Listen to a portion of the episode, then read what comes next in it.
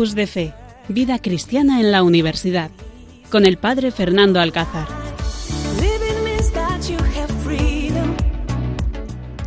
Buenas noches, queridos oyentes. Cuando pasan las 11 de la noche, en este 18 de octubre, dispuestos a compartir con vosotros este Campus de Fe aquí en Radio María.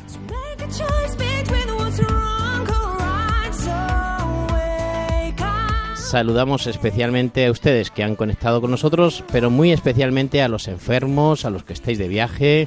Saludamos también a los niños y especialmente a los jóvenes, a los jóvenes de Radio María, a los jóvenes este presente de la Iglesia y saluda a los jóvenes porque estamos aquí en este programa de jóvenes y para jóvenes y por eso quiero saludar al equipazo de jóvenes que tengo aquí en el estudio, aquí en el Seminario Mayor, en el Seminario Diocesano de Coria Cáceres, donde tenemos este estudio y donde saludo especialmente a Pablo Floriano. Buenas noches, Pablo. Hola, hola Fernando, muy buenas noches y muchas gracias. ¿Cómo llevas este lunes ya terminando? Bueno, pues bastante bien. Hombre, sabemos que el lunes siempre cuesta un poco después del buen fin de semana que hemos pasado y ya contaremos alguna cosita que hemos vivido. Pero bueno, con, muchas ganas y, con fuerza para toda la semana. Traemos muchísimas noticias que hemos vivido en estos 15 días desde el SAR, Servicio de Atención de Religiosa de esta Universidad de Extremadura, pero también nuevas actividades que tenemos en el próximo fin de semana. De eso les contaremos más adelante. Y saludamos también a Gema Pablón, Gema Pavón, perdón, perdón, Gema Pavón. Buenas noches, Gema. Buenas noches. ¿Qué tal estos 15 días? Bien, muy bien, estupendamente. ¿Casita, la familia, todo bien? Todo bien, gracias a Dios. Y seguimos aquí rodada de jóvenes y un lunes más con todos vosotros. Muy bien, y bueno, pues nuestro equipo va siguiendo pues conectando con jóvenes, nuevos jóvenes de nuestra pastoral universitaria aquí en la universidad y saludamos especialmente a Nicolás Fernández Moreno, él es estudiante de primero de magisterio. Buenas noches, Nicolás. Hola, buenas noches, ¿qué tal? ¿De dónde eres? Yo de Mérida. De Mérida, Mérida, Mérida capital. Mérida capital. Perfecto. ¿Y qué tal? Bien, bien, contento con el mes que llevo aquí estudiando. Está estrenándose en la, en la, universidad, pero bueno, pues lo poco que lleve en este mes ya ha conectado con SAR, con el Servicio de Atención Religiosa, y ya está en contacto con nosotros y participando en las actividades que tenemos. Así que bienvenido, Nicolás, gracias por estar aquí en este programa. Y bueno, pues seguramente que vas a disfrutar muchísimo de esta nueva experiencia y ojalá que vengas muchas veces, ¿vale, Nicolás? Seguro, seguro. Y tenemos también con nosotros a Laura Canelo Isidoro. Laura, buenas noches. Hola, buenas noches. Ella es primero estudiante de primero derecho. Sí. Cuéntanos, ¿qué tal? Pues muy bien, encantada de estar aquí y con muchas ganas de afrontar el curso. Eh, ¿Por qué cogiste derecho? Pues porque mi familia ha estado muy presente y me gustan todas las salidas laborales que tiene, la verdad. ¿Sí? ¿Y el colegio mayor? Pues Acércate un poquillo más así porque ahí, perfecto, mejor. Pues estoy encantadísima con todo, con las instalaciones, con los servicios y estamos muy a gusto. Vale, luego nos contarás por qué, por qué conectaste con el SAR también, ¿vale? Pero eso más adelante, ¿vale? Seguimos presentando y ahora con nosotros también tenemos a otro joven, también el estudiante de Derecho, también primero de Derecho, Diego Espinosa. Diego, buenas noches. Muy buenas noches. Oye, ¿qué tal? ¿Todo bien? Perfectamente.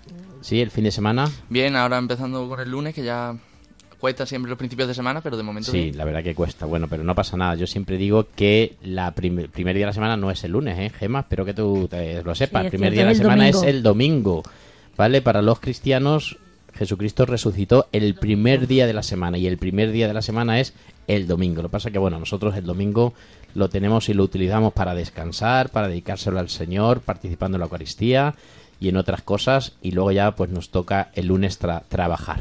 ¿Vale, Diego? ¿Qué tal con Derecho? ¿Bien? Bien, muy contento con la carrera. Para el primer mes que llevamos, la, verdad que bastante bien, sin ninguna pega de momento. Y hasta que no pillemos los primeros exámenes no sabemos. A mí es de las facultades de aquí del campus que más me gusta, ¿eh? sobre todo la, la columnata mm. esta que hay en el medio. El camino me encanta, central. ¿eh? Sobre todo las fotos ahí que salen. Yo he hecho muchas fotos y las tengo en mi, en mi Instagram de fotos y son súper chulas. Así que nada, bienvenido Diego a vivir esta experiencia también aquí en la radio y gracias por participar como voluntarios aquí en Radio María. Y bueno, pues queridos oyentes, os invito a que os pongáis cómodos en esta noche, en este mes de octubre, cuando ya casi casi va llegando un poquito pues nuestro el tiempo de invierno y donde podemos disfrutar ya de este otoño precioso de, de colorido en los árboles y en nuestro paisaje. Así que disfruten, pónganse cómodos y dispuestos a vivir a tope este programa de Campus de Fe.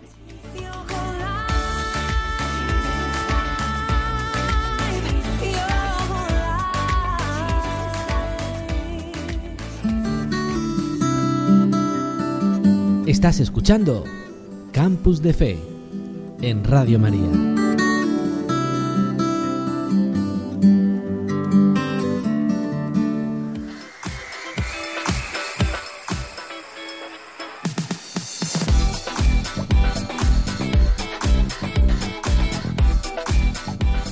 En el programa de hoy tenemos la suerte de poder vivir este, esta primer bienaventuranza, bienaventurados los pobres, porque de ellos es el reino de los cielos.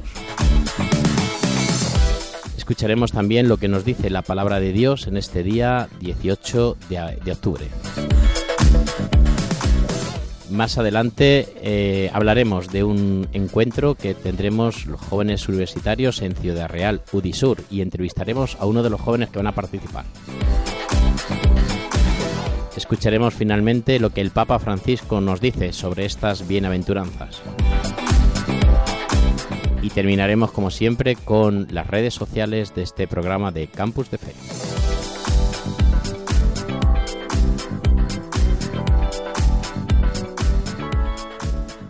Campus de Fe en Radio María. El Espíritu de Dios está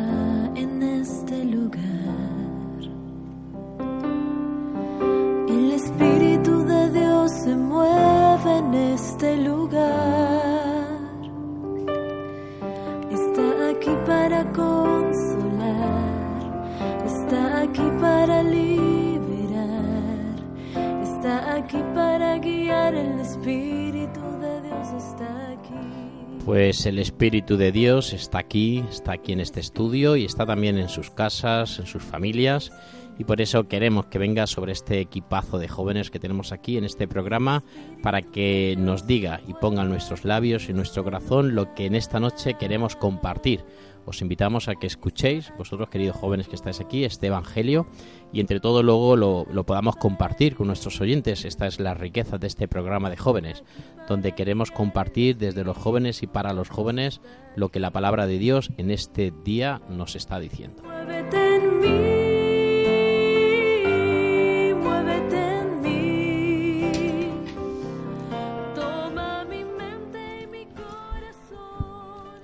Evangelio según San Lucas. En aquel tiempo designó el Señor otros setenta y dos, y los mandó delante de él, de dos en dos, a todos los pueblos y lugares a donde pensaba ir él. Y les decía, La mies es abundante y los obreros pocos. Rogad, pues, al dueño de la mies que envíe obreros a su mies. Poneos en camino. Mirad que os envío como corderos en medio de lobos. No llevéis bolsa, ni alforja, ni sandalias, y no saludéis a nadie por el camino. Cuando entréis en una casa, decid primero, paz a esta casa. Y si allí hay gente de paz, descansará sobre ellos vuestra paz. Si no, volverá a vosotros. Quedaos en la misma casa, comiendo y bebiendo de lo que tengan, porque el obrero merece su salario. No andéis cambiando de casa en casa. Si entráis en una ciudad y os reciben, comed lo que os pongan. Curad a los enfermos que haya en ella, y decidles, el reino de Dios ha llegado a vosotros. Palabra del Señor.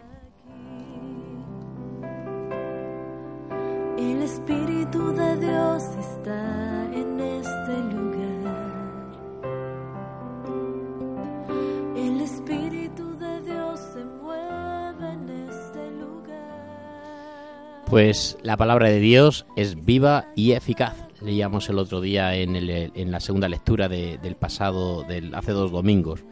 Y nos sigue ayudando y nos sigue dando luz en medio de nuestra vida ante esta pandemia que estamos viviendo, en las situaciones difíciles, en los sufrimientos, en los problemas. La palabra de Dios nos sigue animando a vivir intensamente la alegría y la paz sabiendo que Dios nos ha elegido, ¿no? Yo seguramente que vosotros, queridos jóvenes, a lo mejor esta palabra pues no sentís tan identificados, ¿no? Como yo, porque, bueno, pues podríamos decir que es pues la llamada, ¿no? De seguirle, seguirle en, pues, a través del sacerdocio, la vida religiosa, la vida, pues, eh, la vida monacal. Y, sin embargo, yo que un- pues hace 19, bueno, 28 años, hace 10 cuando yo tenía 19 años, pues cambió todo el ritmo de mi vida, ¿no? Y descubrí por qué yo no puedo ayudar a los demás siendo sacerdote, ¿no? Y por qué yo no puedo ayudar a los más pobres eh, siendo religioso y esclavo de María y los pobres. A partir de ese momento cambió mi vida, ¿no? Y ese, cada vez que escucho este evangelio, pues me ayuda, ¿no? Cuando celebraba esta tarde la Eucaristía y escuchaba este evangelio, pues me ayuda a, a tomar fuerzas y a decir, el Señor me ha elegido, igual que llamó a los discípulos, igual que, que los eligió y los envió de dos, eh, de dos en dos, a mí también, desde ese pueblo precioso, Pablo, que tenemos en Castilla-La Mancha, que se llama Corral de Almaguer, de donde yo soy, pues me envió a este pueblo de Extremadura, ¿no? Donde hace poco me, me, me hacían hijo, hijo adoptivo, ¿no? Y donde me siento súper feliz en estos 28 años que llevo en este pueblo de, de, de ¿no? Pero el Señor nos elige y nos envía, cada uno a un sitio. A mí me ha enviado como sacerdote a este pueblo y a la universidad, pero a vosotros también como cristianos os envía y os envía pues al colegio mayor, al SAR, a, a trabajar en las cofradías, a trabajar en, en medio de vuestros ambientes donde estáis. Cada uno pues os, os invita a, a tomarnos en serio nuestra fe y, seguirle, ¿no? Y el, y el Señor no, es muy, muy claro, ¿no? Le dice, y donde no os reciban, huir. Es decir, no insistáis, ¿no? No, no insistáis, donde no nos acepten y donde no os quieran, os sacudéis el polvo de vuestras sandalias y seguís adelante, ¿no? Que esto recuerdo mucho en Cuatro Vientos, San Juan Pablo II lo dijo, ¿no? San Juan Pablo II dijo, la fe no se impone, se propone. Entonces nosotros como cristianos, Laura, como jóvenes cristianos que somos, Nicolás, eh, eh, Diego, como jóvenes cristianos, no podemos imponer, sino que tenemos que proponer a nuestros compañeros y decir, oye, yo soy cristiano. Si tú quieres seguirme, si quieres venirte a misa el martes que viene, si quieres participar en el voluntariado que hemos hecho en la campaña El Kilo, si quieres participar en la donación de médula, pues te invitamos, ¿no? La, esta la fe se impone, ¿no, Pablo? Pues fíjate, Fernando, que en una cosa sí voy a discrepar contigo, y es que has dicho, claro, tú te sentías muy identificado con este evangelio porque, bueno, porque lo, lo enfocas a, tu vida, a tu ministerio, a tu sacerdocio, pero yo creo que la fuerza del evangelio está en que eh, cada uno lo lee y muchas veces interpreta lo que necesita escuchar, ¿no? Entonces yo realmente lo, lo he escuchado y he pensado, bueno, pues yo creo que, hombre, por el camino del que tú has hablado, lógicamente, pues que, que tenemos que que tenemos que buscar, pues bueno, dónde nos llama Dios a estar y e incluso enfrentarnos un poco a, las dificultades que nos encontremos en el camino y, y, y a mantenernos eh, fuertes en, nuestra fe. Y, y, entonces, pues así lo he reconocido yo, porque bueno, eh, estoy en una etapa que acabando la carrera, buscando trabajo y, y entonces, pues bueno, tienes que ver dónde, dónde Dios te quiere que te pongas y dónde... Piénsatelo a ver si te quiere venir al Cuescas conmigo, qué guay. Piénsatelo, claro, señor pero... quiere que seas esclavo de los pobres y te vienes, pero de momento, vamos, te vienes en el coche ahora vivo conmigo para allá. Claro, pero ahí, de hecho, es lo que te iba a decir, que, que no siempre es la vocación sacerdotal, sino la vocación profesional, donde también tenemos que saber poner a, a, Dios en el centro de nuestra vida y en el centro de nuestro trabajo, eh, seamos lo que seamos, porque todos podemos ser grandes profesionales, pero siempre teniendo en cuenta, pues bueno, qué es lo que, qué es lo que Dios quiere de nosotros en, en esa profesión, como qué es lo que querría Dios de un abogado, de un médico, o en mi caso, bueno, pues una persona que trabaja en los medios de, comunicación. Claro, muchas veces cuando pensamos, oye, piensa lo que Dios quiere de ti, pensamos que todo el mundo tenemos que ser curas y monjas, o, o, al ser en un grupo todo el mundo, ¿no? Y no, Dios nos elige a cada uno en un sitio, lo que pasa es que en el sitio que nos ha elegido tenemos que ser santos, ¿no, Nicolás? Sí, claro. Mm. Acércate bien el micrófono. Ahí. Que sí, yo creo que ser santo es algo complicado porque no está definido exactamente cuál es la actitud de un santo ni qué es exactamente lo que tiene que hacer. Tal vez ser santo sea simplemente ser feliz y tener vocación por aquello que hace, o tal vez vivir al máximo todo lo que haces día a día. Entonces, esta palabra que hemos escuchado mmm, viene al cuento de esto, que nos explica cómo hay que llevar la palabra de Dios, cómo hay también que recibirla desde la humildad y la sencillez y cómo hay que transmitirla en estos casos también y cómo hay que vivirla. Perfecto. Yo creo que en el Evangelio de hoy Jesús nos aconseja y nos orienta en los pequeños detalles como alerta de los desafíos que vamos a encontrar en nuestra misión. Como ha dicho Pablo, cada, cada quien es llamado de una manera por Dios. Yo, por ejemplo, en mi caso, sé que, que me llamó desde muy pequeña la maternidad. Yo sabía desde pequeña que, que mi vida era criar hijos. Por motivos de la vida, pues solo tengo una niña que me llena de, de vida, me da, me da todo lo que necesito para vivir y mm, sé que mi, mi, camino es era ser madre y dedicarme a los niños. Por eso ya he comentado más veces que yo empecé a estudiar Derecho, pero yo sabía que tenía una espina clavada y lo dejé para hacer educación infantil. Y me he dedicado también a trabajar en centros de menores, a trabajar con niños en riesgo de exclusión social. Y yo, por ejemplo, cada vez estoy más convencida de que, de que Dios me llamó por ese camino, por el camino de, de la maternidad, el camino de la infancia, la protección a la infancia, el apoyo, la ayuda. Y además yo siempre tengo, también lo he comentado, siempre tengo como lema eh, haz de tu vida un acto de amor, que lo decía la madre Matilde, de la cual yo soy muy devota, es la fundadora de, de mi colegio. Y ella eh, empezó su labor en Cáceres cuidando a niños también y a personas que lo necesitaban. Y yo, mientras trabajaba en el centro de menores, yo siempre decía, haciendo las noches con los pequeños, decía, mira, madre Matilde, estoy como tú, estoy como tú, con los más necesitados, con los más pobres. Y yo estoy segurísima de que Dios me llamó a mí por ese camino. Pues claro que sí, cada uno nos elige por un camino, cada uno y siempre nos pone a las personas, ¿no? Yo creo que este evangelio esta noche nos tiene que enriquecer mucho para que elijamos el camino que Dios quiere para nosotros y nos envía. Y Jesucristo siempre cuando nos envía siempre es hacer el bien. Siempre nos envía a hacer el bien, a, sembrar paz, a lo que yo digo siempre en medio del mundo, ¿no? A sumar. Yo siempre lo utilizo mucho, ¿no? En la vida tenemos que sumar, no podemos restar ni crear problemas, sino tenemos que sumar y ayudar y, y crear bien en medio de la sociedad. Laura, ¿quieres decir algo? Sí, comentando lo, comentando lo que ha dicho ella, que me parece muy bonito y que va acorde con el Evangelio, porque quizá no has podido tener todos los hijos que te hubiese gustado, pero estás haciendo de madre para muchos otros niños Eso pienso yo. que lo necesitan. Y me parece súper bonito. Yo la pienso verdad. muchas veces que quizá Dios no me mandó más hijos porque así puedo tener más tiempo para dedicarme a otros hijos que también me necesitan. Claro. Pues sí, queridos oyentes, esto es lo que la palabra de Dios hoy nos está diciendo. Espero que a ustedes también les ayude y ojalá no se tomen en serio lo que está diciendo, aunque también Diego nos quiere decir algo de la palabra de Dios, porque está aquí así un poco pensando. Además, Diego tiene muchas cosas que contarnos, porque el Señor está con él súper, súper, súper bueno y le ha elegido. Y él sí que lo ha elegido, ¿eh? aunque no, no lo veamos, pero él sí que lo ha elegido. Cuéntanos, ¿qué ha pasado? Porque tú has llegado a la universidad, resulta que todo el mundo llega a la universidad y se separa o tal, y tú, ¿qué te ha pasado en la universidad? Cuéntanos, ya que estás aquí, nos vas a hablar un poquito de, de la palabra de Dios. Bueno, pues ayer mismo, ayer domingo, a mis 18 años, recibí mi primera comunión. No sé en qué momento iba... Llegué con la idea de estudiar y al final, mira, he hecho la comunión y lo siguiente es la confirmación. ¿por, sea, qué, por qué en tu vida no hiciste la primera comunión? No, simplemente fue una decisión que de pequeño no tomé porque no... Hiciste las catequesis y todo sí, eso, ¿no? hice las catequesis, mis padres son religiosos, mi- mis abuelos también. Siempre he estado en, en religión desde pequeño y, por ejemplo, la Semana Santa es algo que me encanta. Pero simplemente en el momento de, de tomar la decisión para hacer, la, para hacer la comunión dije que no y no hubo manera de convencerme y pues lo he hecho ahora, a mis 18 años. Y eso de hacer la comunión ahora en la universidad, ¿cómo fue aquello? A ver, cuéntanos. Pues mm, entré en el grupo del SAR y así un día eh, estoy ayer domingo recibiendo la primera comunión y ahora preparándome para recibir la confirmación. Después de unas catequesis y preparándose, pues Diego pues no entendía por qué no había hecho la comunión, pero llegó el momento, se metió en el SAR, eh, está en el colegio mayor y bueno, de buenas a primeras dice que quiere hacer la primera comunión, lo preparamos, le recibe las catequesis necesarias para poder recibir al Señor y ahora ya pues se prepara con los jóvenes para recibir la confirmación, si Dios quiere la tendremos en mayo, así que bueno, pues estos son los milagros y esto es Dios elige a las personas en un momento determinado y en un momento característico, ¿no? Y bueno, pues también hablando de ser madres, del, del papel que tiene cada uno, de, de cómo Dios nos elige a cada uno, cómo Dios eh, eh, a cada uno nos tiene un camino, a mí como sacerdote, vosotros como estudiantes, futuros abogados, futuros profesores, a ti como madre Gema que nos has contado, ¿y cómo te enteraste que eras madre? A ver, ¿cómo fue aquello? Pues si os cuento la anécdota no lo vais a creer. Yo creo, creo que Dios me habló por la boca de los más inocentes.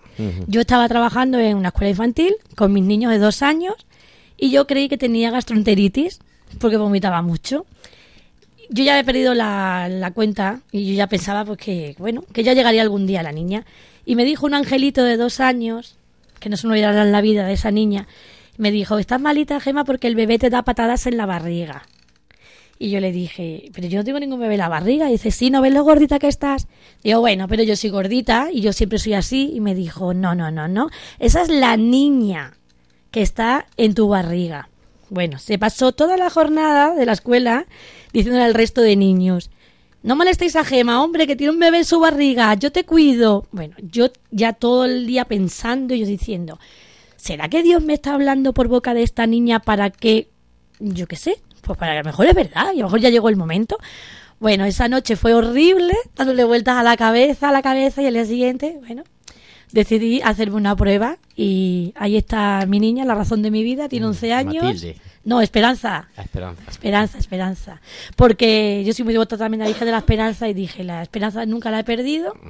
Y le prometí a la, a la Virgen de la Esperanza que si me daba la oportunidad de sentir, de sentir dentro un hijo, pues se llamaría Esperanza. Pues queridos oyentes, así es como Dios nos habla, así es como Dios se hace presente en nuestra vida, nos elige para ser suyos y ojalá que seamos fuertes y ojalá que, también, queridos oyentes, a todos ustedes que nos están siguiendo este campus de fe, nos ayude a también a elegir nuestro camino y hacer una vida siempre para los demás. este.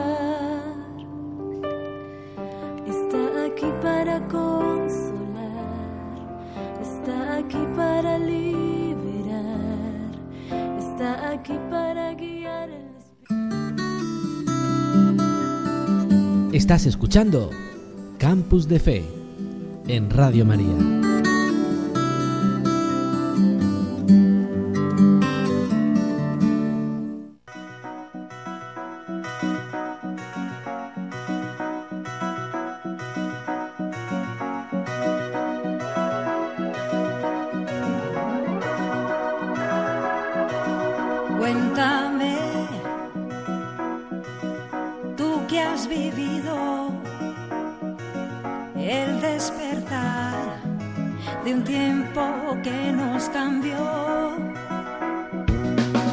Queridos oyentes, seguimos ahora esta noche con la entrevista. El Cuéntame. Y esta noche tenemos con nosotros a dos jóvenes universitarias que participan en Ciudad Real y tendremos con ellas también la entrevista que nos van a contar lo que el próximo fin de semana vamos a vivir un grupo de jóvenes universitarios, el encuentro de Udisur. Y por eso, en primer lugar, tenemos con nosotros a Lucía Lamamie. Buenas noches, Lucía. Buenas noches. Cuéntanos qué es lo que habéis preparado para el próximo fin de semana. Bueno, pues para el próximo fin de semana eh, hemos preparado una charla en la universidad que ya se verá allí de lo que irá y tal. Y luego testimonios de gente joven que, mm, que también se dan por la mañana. Y por la noche eh, viene Grillex, un rapero cristiano, a contar su testimonio y también nos dará un concierto. Y luego ya el domingo, pues para despedirnos y eso, iremos a misa a la catedral y con el obispo y luego ya después ya se irá la gente de vuelta a sus casas. Comeremos aquí y luego ya se irán. Muy bien, para los que nos están escuchando, eh, los encuentros UDISUR son encuentros de jóvenes universitarios cristianos que nos reunimos pues del sur, ¿no? De los, las diócesis y las universidades del sur para pues disfrutar de la convivencia, de la amistad, de, de vivir una misma fe. Cada año se celebra en un lugar. Este año les ha tocado en, en Ciudad Real. Y bueno, ¿qué lema le habéis elegido, eh, Lucía? Bueno, el lema es Ubisum, quién soy y a dónde voy. Y lo hemos puesto para que los jóvenes que están en la universidad pues busquen su camino y qué quieren hacer en el futuro y todo visto desde la perspectiva cristiana, claro. Y seguramente que en estos momentos eh, hay muchos jóvenes en esta noche que nos están escuchando. ¿Qué tienen que hacer si alguno de los jóvenes quiere apuntarse y quiere participar en este encuentro? Pues en la página de Instagram de la Pastoral Universitaria de Ciudad Real eh, pueden encontrar el link en la biografía para apuntarse, está en la descripción. Y luego tenemos también subido un vídeo en el que se puede ver un poco cómo fue el último año, cómo se hizo y pues cómo va a ser este. Muy bien, pues muchísimas gracias, Lucía. Tenemos también con nosotros a Elena Herencia. Elena, eh, buenas, Hola, buenas noches. buenas noches, ¿qué tal? Eres estudiante de enfermería, ¿no? ¿Y cómo se vive la fe en la Universidad de Ciudad Real siendo cristiana y joven? Pues la verdad es que tenemos la suerte de tener este grupo de pastoral universitaria que nos reunimos todos los lunes y bueno, no- ya no es solo el hecho de ir a clase, sino juntarte con otro tipo de carreras, con otro tipo de universitarios para compartir nuestra fe. Y, la verdad es que tenemos un grupo en Ciudad Real bastante grande y pues es una suerte poder compartirlo. Y me imagino que, bueno, cuando estás en clase y le dices, oye, pues he quedado esta noche con los jóvenes de pastoral universitaria, con amigos míos, voy a una oración, o voy a una charla, o voy a la formación, eh, habrá compañeros tuyos que, bueno, a lo mejor ellos no tienen esos principios cristianos. ¿Qué te dicen, Elena? Pues un poco que qué es, qué, qué, qué es lo que venimos a hacer y le explicamos un poco, eh, tenemos siempre una oración, pero que, que está abierta a todo tipo de personas, que no tienes por qué ser creyente para venir, porque sí, en la oración está Jesús, pero luego también nos juntamos, debatimos sobre diferentes temas y ha habido gente que ha venido de no creer y empezar a, apuntarse todos los lunes, a animarse y pues que las tenemos por aquí, ese tipo de personas también. Claro, es impresionante que muchas veces pensamos que en la universidad muchas veces nos perdemos en, en medio de nuestra fe y en medio de, de discernir un poco nuestra vocación. Y bueno, pues eh, gracias a este programa de Campus de Fe que tenemos aquí en Radio María, pues hablamos de un montón de jóvenes que se han encontrado con Dios en, en la universidad. Tenemos, por ejemplo, aquí, ya comentábamos antes, que tenemos aquí a nuestro compañero Diego, que bueno, pues gracias a la universidad, pues ayer hizo la primera comunión, celebró su primera comunión y se está preparando para confirmarse en el grupo que tenemos aquí de fe. ¿Alguna anécdota que tengáis vosotros en vuestro grupo, Elena?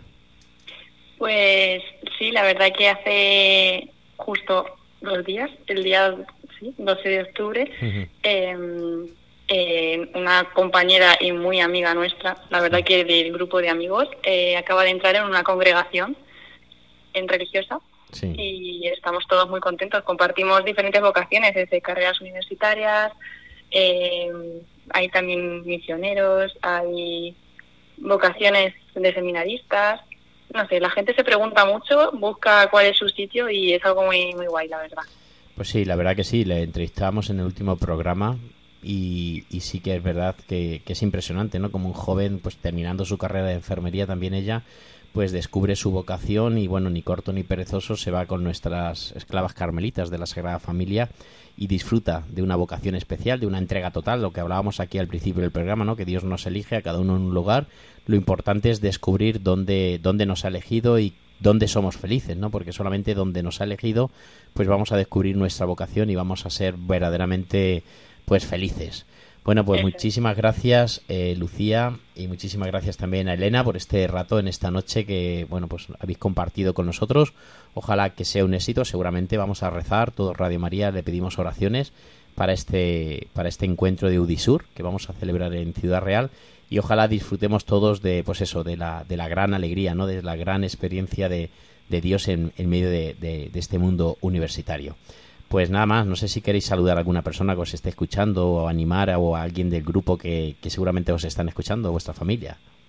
Nada, simplemente animar a que se apunte gente que, que no hace falta que seas creyente para venir y animarte, que, que va a ser un descubrimiento nuevo y conocer gente joven que, que tenemos diferentes opiniones, pero al final estamos juntos por lo mismo, ¿no? Así que, que animaros, que va a estar muy bien. Perfecto, entonces 22, 23, 24, encuentro de UDISU, jóvenes universitarios en Ciudad Real. Visitan la página web de, de la pastoral universitaria y ahí pues pueden tener más información, apuntarse y disfrutar de este fin de semana. Muchísimas gracias, Eso Lucía, Elena. Nos volvemos a, A encontrar vosotros. y nada, rezamos por todos vosotros y por vuestros proyectos pastorales. A vosotros, muchas gracias. largo caminar. Cuéntame cómo te ha ido, si has conocido la felicidad. Cuéntame. Campus de Fe en Radio María.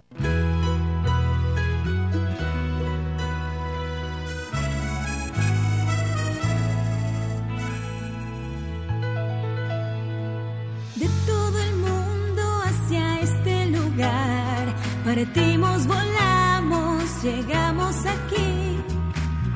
María aprendemos el sí, queremos servir, cumplir la misión del Padre, nuestro Padre. Y queridos oyentes, seguimos con este programa Campus de Fe y aquí en esta noche estamos escuchando este himno que nos ha puesto nuestro técnico de sonido, Carlos Soler. Este himno que a lo mejor a ustedes no les suena mucho, pero seguramente que adelante nos va a sonar. Es el himno de la JMJ de Lisboa 2023. Demos los brazos, hay prisa en el aire. Jesús vive y no nos deja solos, ya no dejaremos de amar. A ver, Pablo, cuéntanos, ¿qué es lo que hemos vivido hace unos días en nuestra diócesis de Coria Cáceres? Bueno, pues hemos vivido lo que es el anuncio de, la llegada de la JMJ a través de, de dos símbolos que son que tienen mucha fuerza eh, dentro de este evento y que tiene mucha fuerza lógicamente para todo católico, que es la llegada de la Cruz Peregrina de los Jóvenes y el icono de la Virgen María, que han estado de paso por nuestra diócesis de Coria Cáceres, aunque ya sabéis todos los jóvenes que está recorriendo cada una de las diócesis de España. Eh, de aquí pasó a, a Salamanca, si no me equivoco, Plasencia, a Plasencia y de Plasencia Plasencia a Salamanca. Con lo cual estará, si no ha llegado ya a vuestra diócesis, tenéis que estar muy atentos porque seguro que tenéis la oportunidad, pues bueno, de, de vivir una experiencia, pues bueno, que eso es un, es un, un- podríamos decir que es un tráiler, ¿no? De lo que se A ver, Nicolás, ¿tú sabes lo que son las JMJ? La JMJ es Acércate bien. una jornada para, para los jóvenes de, de- para que se acerquen un poco. ¿Y has participado en alguna? Participé en alguna, sí. ¿En cuál? En una que hubo en Mérida. Ah, esa es la JDJ. Ah, me La. JDJ, vale. La JDJ son los encuentros diocesanos de jóvenes. Es más o menos, pero la JMJ son los encuentros mundiales de Ah. jóvenes, ¿vale? Son el Papa San Juan Pablo II en 1984 eh, dijo, oye, los jóvenes cristianos se tienen que juntar una vez cada tres años en algún lugar. Y a partir de ese momento, pues cada tres años nos juntamos. Fue las primeras, fueron en Roma, pero luego yo, por ejemplo, en el año 89, 1989, participé en Santiago de Compostela.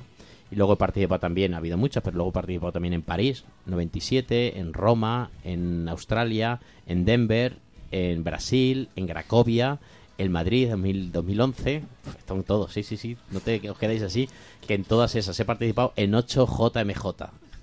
JMJ, en 8 JMJ, y si Dios quiere, en el 2023 participaremos ya como SAR y como grupo de jóvenes en eh, Lisboa, ¿no? Donde juntaremos pues cerca de 2 millones, 3 millones de jóvenes según el lugar y, disfrutaremos de, días de convivencia, de disfrutar de ser cristianos, ¿no? De una iglesia joven. Muchas veces pensamos que la iglesia es algo que está pasado de moda, que la iglesia es algo que es solamente para personas mayores y en estos encuentros y en estos grupos de jóvenes encontramos que no, que la iglesia es un lugar de jóvenes, ¿no? Sí, claro, la, la iglesia, vamos, desde chico, siempre que estoy en el colegio, salesiano y eso, siempre ha estado muy vinculada a los jóvenes y, bueno, tenemos, tenemos figuras como Don Bosco, referentes dentro del ámbito de que la religión y es muy importante adaptarla y enseñarla a los jóvenes y sobre todo a... Eres alumno salesiano, ¿no? Alumnos salesianos, sí. Qué bien, Por qué el bien, Don Bosco. Don Bosco de Mérida, claro, los salesianos de Mérida. Perfecto, pues sí, queridos oyentes, la, la religión y, y la fe es algo que los jóvenes la vivimos. Seguramente que hay muchas personas mayores que nos están escuchando también y que a lo mejor pensáis que, que perdemos un poco la esperanza, ¿no? Porque pensamos que los jóvenes no participan, que los jóvenes pues un poco están más pendientes de su botellón, de sus fiestas y no es esto, no es esto. La juventud también participa en la iglesia, la juventud hay que cuidarla en la iglesia y, y la, y la juventud es la experiencia, ¿no? Eh, Laura, es un poco la experiencia que tú también tienes, ¿no? Cuando participas en el SAR, en la misa, ¿no? Cuando- Sí, porque yo por lo menos cuando realizo cualquier actividad que está vinculada a este tipo de grupos o en la que nos juntamos jóvenes, pues por lo mismo para acercarnos más a Dios, salgo muy muy llena conmigo misma, me siento muy bien porque pienso que estamos haciendo algo súper positivo y al fin y al cabo somos el futuro, ¿no? Hay que hay que aprender para poder seguir también pues para nuestras futuras familias y demás. Y solo la satisfacción de traer a un amigo y decirle, verás que te lo vas a pasar muy bien y que acceda y que al final veas que también se, se reconforta, pues me ¿Y parece tú, muy Laura, cuando venías a la universidad, pensabas que ibas a participar en un grupo cristiano y que ibas a estar ahí? Pues no me negaba la idea, pero no me esperaba que fuera a ser de forma tan rápida y, y que iba a ser tan bonito para mí, la verdad. Me ha venido muy bien estar en el colegio porque si no yo creo que no hubiera podido acercarme, la verdad. Y a ti, eh, Diego, también. eh, me imagino que también, que tú lo que menos pensarías cuando venías, venías pensando que ibas a estudiar Derecho, pero lo que menos pensabas era que te ibas a, pues a encontrar otra vez con Dios, ¿no? Este Dios que tus padres te sembraron o que tú estuviste a lo mejor en un colegio y que lo descubriste, pero lo- no pensarías que aquí ibas a vivir a lo mejor los mejores momentos de tu comunión, tu, tu, tu confirmación que la vivirás, ¿no? ¿Cómo se vive esto? Hombre, yo cuando entré a la universidad y al Colegio Mayor Eh, lo último que pensé era en que iba a entrar en el SAR, que iba a hacer la comunión y que iba a hacer la confirmación. Vine con la idea de estudiar y que sí que iba a conocer mucha gente, pero la verdad que el SAR está siendo una experiencia que mm, nos está uniendo como grupo y como que son momentos para nosotros solos y es ese momento de desconectar de estudiar, a lo mejor vengo de clase y vamos a misa o por ejemplo hace ya unos días cuando hicimos lo del kilo la semana pasada que mm, estábamos a gusto y éramos grupos que ayudábamos y al final salimos y dije, pues mira, hoy hemos hecho algo bonito para ayudar a la gente y encima nos lo hemos pasado bien porque hemos estado cómodos, ha habido buen rollo entre nosotros y no ha sido nada que hayamos hecho obligado, sino que ha salido de nosotros y que lo volvería a hacer. Es que la verdad, Gemma, es impresionante. Yo la verdad que es que me quedo con la boca abierta que, Yo. que, que los martes, por ejemplo, tengamos 15, 20 jóvenes que hemos hablado con el decano para que el martes, que el mañana martes, tengamos un lugar más grande porque se nos queda chico, ¿no? Entonces es impresionante que los jóvenes en la universidad este, estemos, estemos trabajando con este ambiente tan bonito y disfrutando de, de tener jóvenes cristianos que se están encontrando con Dios y que están cambiando su vida gracias a, a todo el estilo y a la forma de presentarle la iglesia y a la, y la forma de, de vivir ese momento, ¿no? Sí, a mí me parece un privilegio el que tenéis, que podéis compartir vuestra fe con vuestros amigos, tener siempre una ayuda espiritual con el Padre Fernando. Y yo estoy esperando a ver si se convoca la JMC, la Jornada Mundial de los Cuarentañeros, y ya puedo ir también yo con mi amigo Carlos a pasar allí las jornadas también. Pues así es, ojalá que, que disfrutemos, ojalá que participemos y de verdad, queridos oyentes, jóvenes que nos estáis escuchando, muchos amigos de, de este equipazo que tenemos aquí, familia que nos estáis escuchando, eh, Dios no quita nada. Yo siempre se lo digo a los jóvenes, Dios no te va a quitar nada de tu vida, al contrario, Dios te va a dar mucho. El momento de desolación, momento de tristeza, momento de sufrimiento, momento de enfermedades, momento de muertes, solamente Dios te va a ayudar a seguir adelante. Por eso yo invito continuamente a los jóvenes que nos pongamos las pilas, que busquemos un sacerdote, buscamos un lugar donde nos encontremos con Dios, que busquemos un grupo de referencia de jóvenes donde seamos capaces de vivir intensamente nuestra fe, que Dios no te va a quitar nada y te va a dar mucho.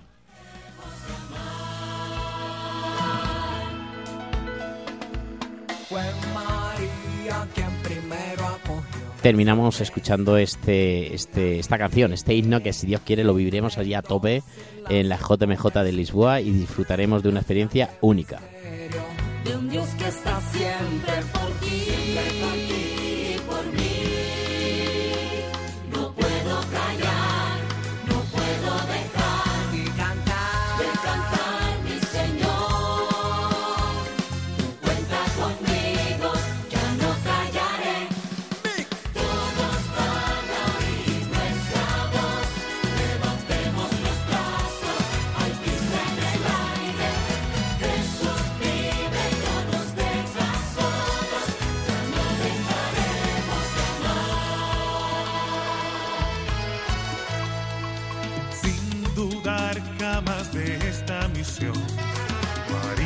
Tan joven con prisa salió de su casa y a la montaña subió.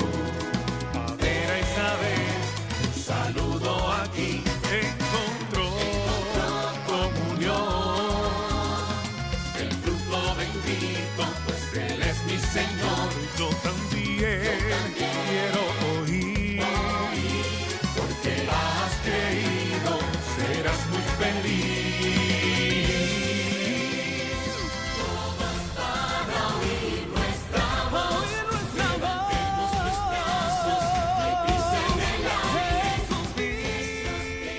Y con este con esta canción seguimos a la siguiente parte de nuestro programa en este campus de fe donde queremos vivir este fórmate, ¿no? Donde queremos también ayudar y acompañar a los jóvenes formándonos y a partir de ahora comenzamos este estas bienaventuranzas, ¿no?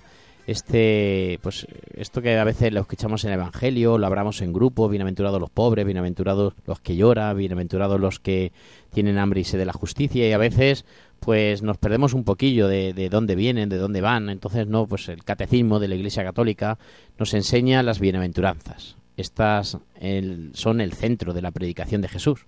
Con ellas Jesús recoge las promesas hechas al pueblo elegido desde Abraham. Las bienaventuranzas, yo siempre digo que dibujan el rostro de Jesús y describen pues lo que brota de su corazón, que es la caridad. Expresan y ayudan a los fieles a vivir intensamente el evangelio. Por eso es muy importante también que las tengamos presentes en nuestra vida. Por eso es muy importante que queramos vivirlas. No solamente tenerlas presentes, sino también vivirlas. Y vamos a comenzar escuchando lo que el Papa Francisco nos dice sobre las bienaventuranzas. ¿Qué nos dice el Papa Francisco? Y luego ya pasamos a este equipazo a decirnos un poco lo que a cada uno nos dice esta bienaventuranza.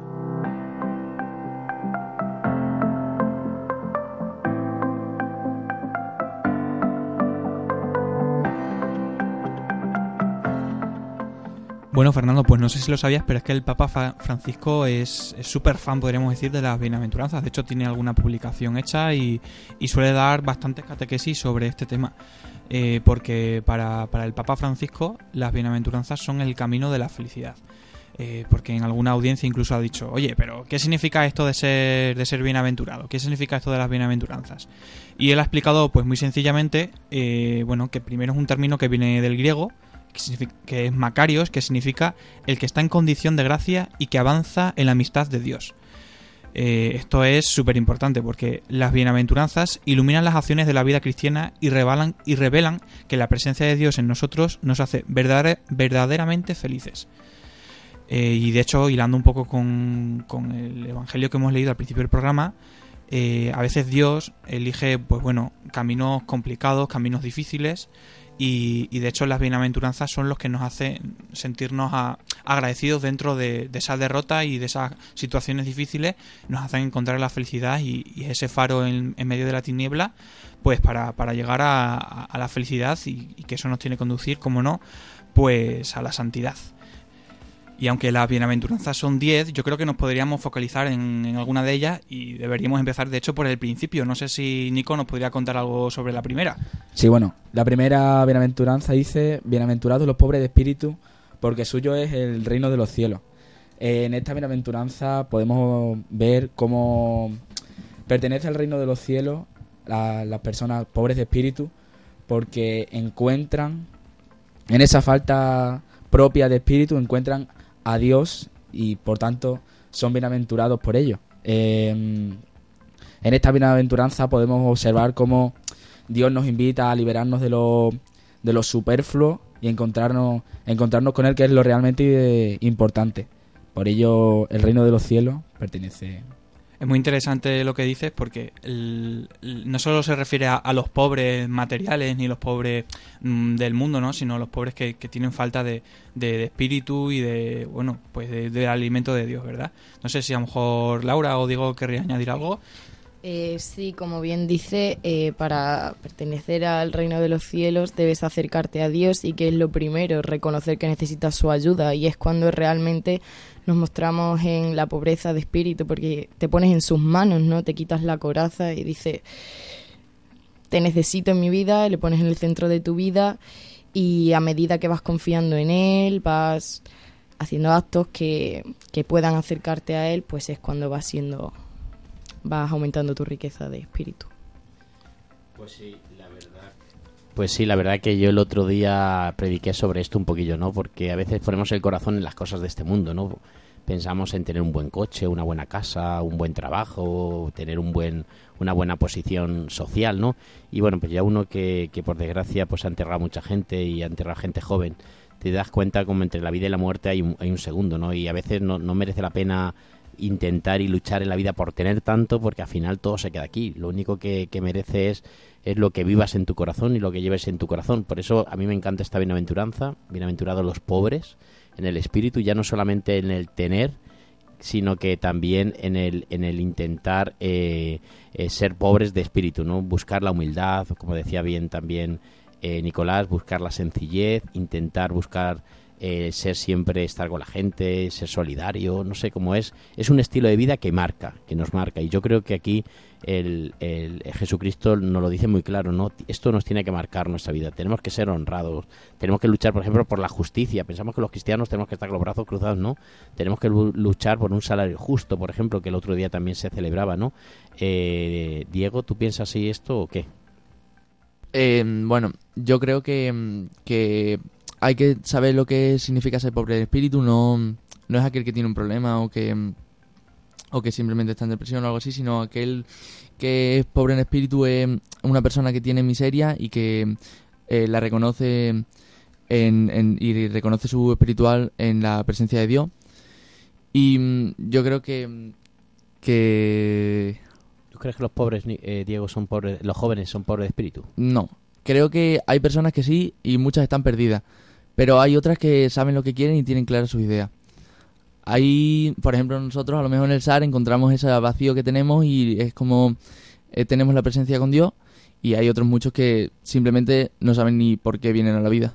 Claro, muchas veces eh, yo creo que esta bienaventuranza empieza amando a los hermanos, ¿no? Muchas veces el pobre espíritu es el que ama, ¿no? El, el que ve en los hermanos sus compañeros de camino, ¿no? Eh, cuéntanos, Gemma, ¿sí o no? Yo mm, también pienso que, mm, que el pobre de espíritu es aquel que tiene tantas riquezas que es un pobre, porque tiene solamente riquezas, no tiene más.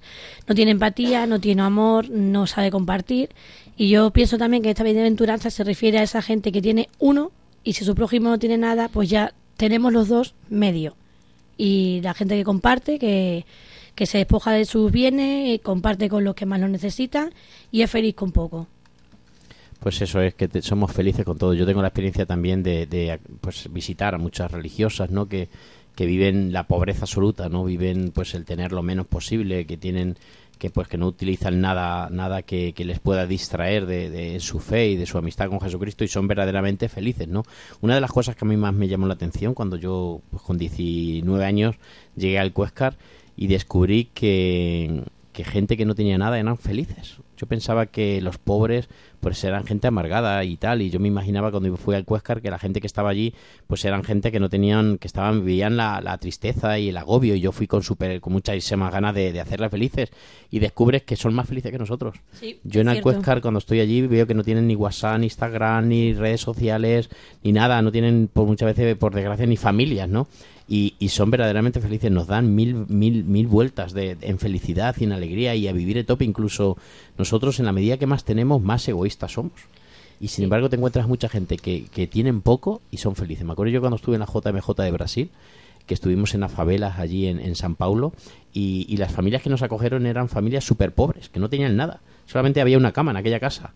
Y aquella cama nos la dejaron a nosotros, a un sacerdote y a mí que, que nos tocó dormir allí porque no había más camas. ¿no? Y dormimos, ¿no? Entonces yo le preguntaba a este, a este compañero, ¿y dónde dormirá la gente aquí? Que eran encima de una familia con seis o siete hijos. ¿Y dónde, y dónde dormi- dormirán esta noche? Lo poco que, tuvi- que, tuve- que tenían nos lo dejaron. Y veían esas familias felices, con, con nada. Es que no tenían nada. Aquella casa era súper... Era lo mínimo. Lo mínimo para poder vivir y, y qué felices eran. Entonces yo Porque creo a lo que... mejor no tenían nada económico, pero tenían amor, cariño, dedicación, tiempo y tenían muchas más cosas que en los grupos adinerados quizás no tienen. ¿Cuántos niños vemos que tienen de todo material, pero les falta lo más importante, que es el cariño de sus padres? Porque están precisamente haciendo eso, ganando dinero y ellos están solos. Eh, eh, Sí, sí. Ya sabemos esa frase típica, ¿no? De tenía tanto, tanto dinero que... No, perdón, no es así. ¿Cómo es? A ver, cuéntanos.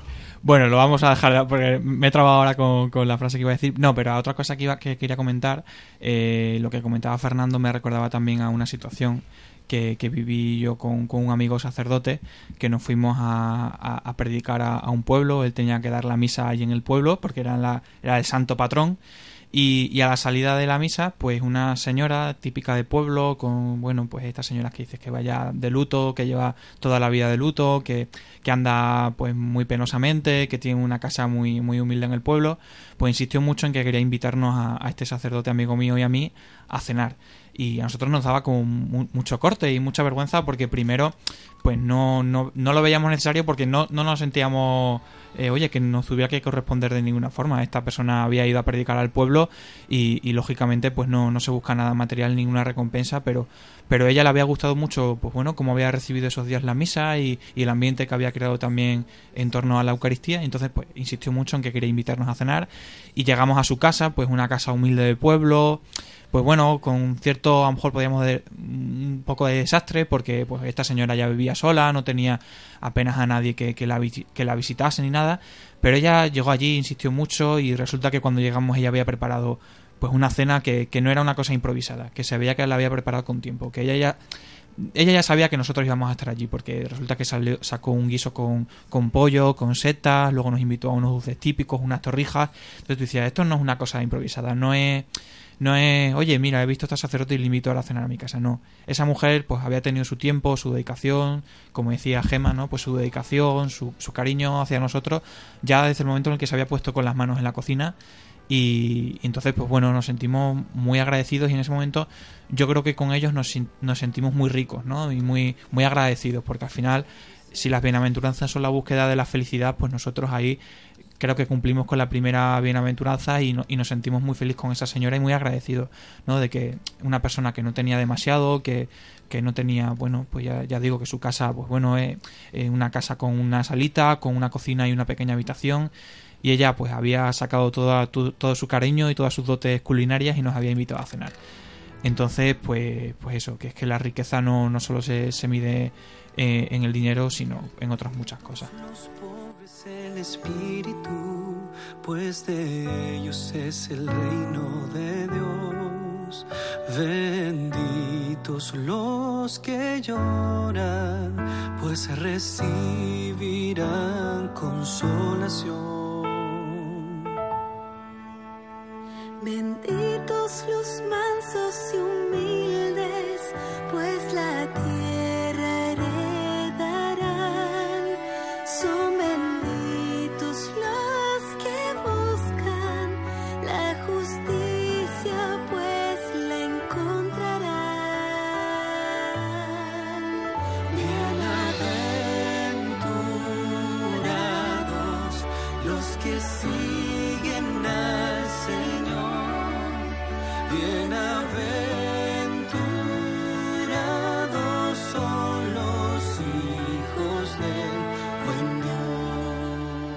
Y así, queridos oyentes, con muchísima pena llegamos al final de este programa Campus de Fe, aquí en el Seminario Diocesano, donde lo realizamos en Radio María.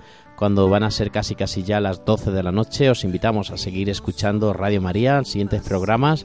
Y aquí este equipazo tenemos que irnos a descansar porque mañana es martes y tenemos grandes trabajos y tenemos pues tenemos la misa en la universidad y tenemos otras cosas, ¿no? Entonces, bueno, pues eh, llegamos al final. Eh, Pablo, nos vamos despidiendo ya así.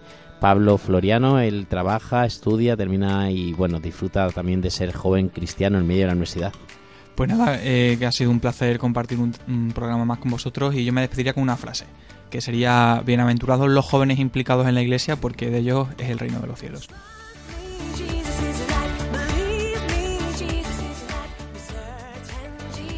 Y despedimos también a este niño de la primera comunión que ayer recibía su primera comunión aquí en la concatedral de, Cáceres. Es un joven que, bueno, había recibido, en aquel momento no, y ahora nos pidió, nos pidió desde el principio que quería recibir al Señor y formar parte de este grupo de jóvenes cristianos. Diego Espinosa, él es estudiante de Derecho, ¿qué nos dices? Encantado de haber estado aquí, la verdad ha sido una experiencia que me ha gustado mucho, espero volver a repetirlo y que cuando haya otro programa de radio, volver sin ningún problema, la verdad ha sido muy muy bonito. Y a los niños que van, van a hacer la primera comunión, porque a lo mejor nos están escuchando, que le que se animen, la verdad, que es que yo no sé por qué la hice, no os puedo decir por qué no, entonces no puedo tampoco por qué animar. Simplemente seguir el camino y ya está. Muy bien, pues muchísimas gracias Diego por tus palabras. Y también hablamos con Diego Fernández Moreno, él es de primero magisterio, de esto de pinta y coloreado que decimos mucho. Así que Nicolás, Nicolás Fernández Moreno, perdón, Nicolás Fernández Moreno, primero de magisterio, cuéntanos. Pues nada, yo también he estado encantado de venir aquí y tal vez yo no me despida con una frase como Pablo, pero sí con una reflexión y es que tal vez sea en el SAR y en la formación religiosa en la que he encontrado a, a, bueno, los amigos que tengo también Sí. aquí en la mesa y muy a propósito de, de la bienaventuranza que hemos leído hoy, tal vez sea esta formación y el SAR lo que sí que te puede llegar a hacer rico de espíritu. Muy bien, muchas gracias. Laura Canelo Isidoro, el- ella también es de primero de derecho, que nos dice cómo nos despedimos. Pues ya despedirme diciendo que la experiencia me ha encantado, muchas gracias por invitarme y que a los jóvenes que viváis la fe sin miedo, que poco a poco iréis encontrando vuestro sitio y tendréis el corazón más lleno. Y a los jóvenes del SAR que nos están escuchando y de Colegio Mayor Universitario San José, ¿qué le dices? Pues que muchas gracias por haberme alegrado la vida y hacerme tan feliz todos los días. Qué bonito, qué bien. Bueno, Gema Pavón, cuéntanos.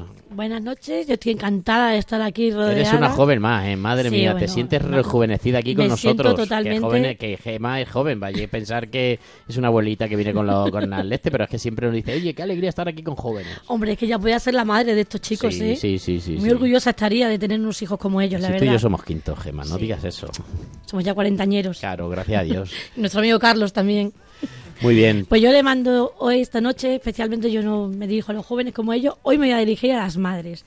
voy a mandarle muchos saludos a las madres y a todas las mujeres que desean serlo. Que nunca pierdan la esperanza, como no la perdí yo, y Dios me mandó a mi hija Esperanza.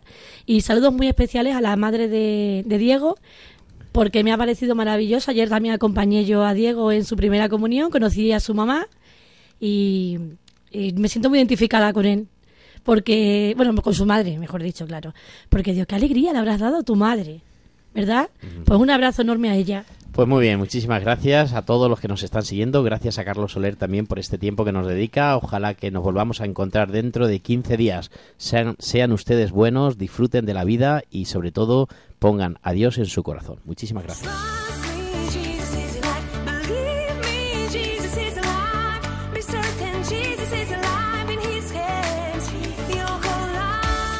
Campus de Fe, Vida Cristiana en la Universidad, con el Padre Fernando Alcázar.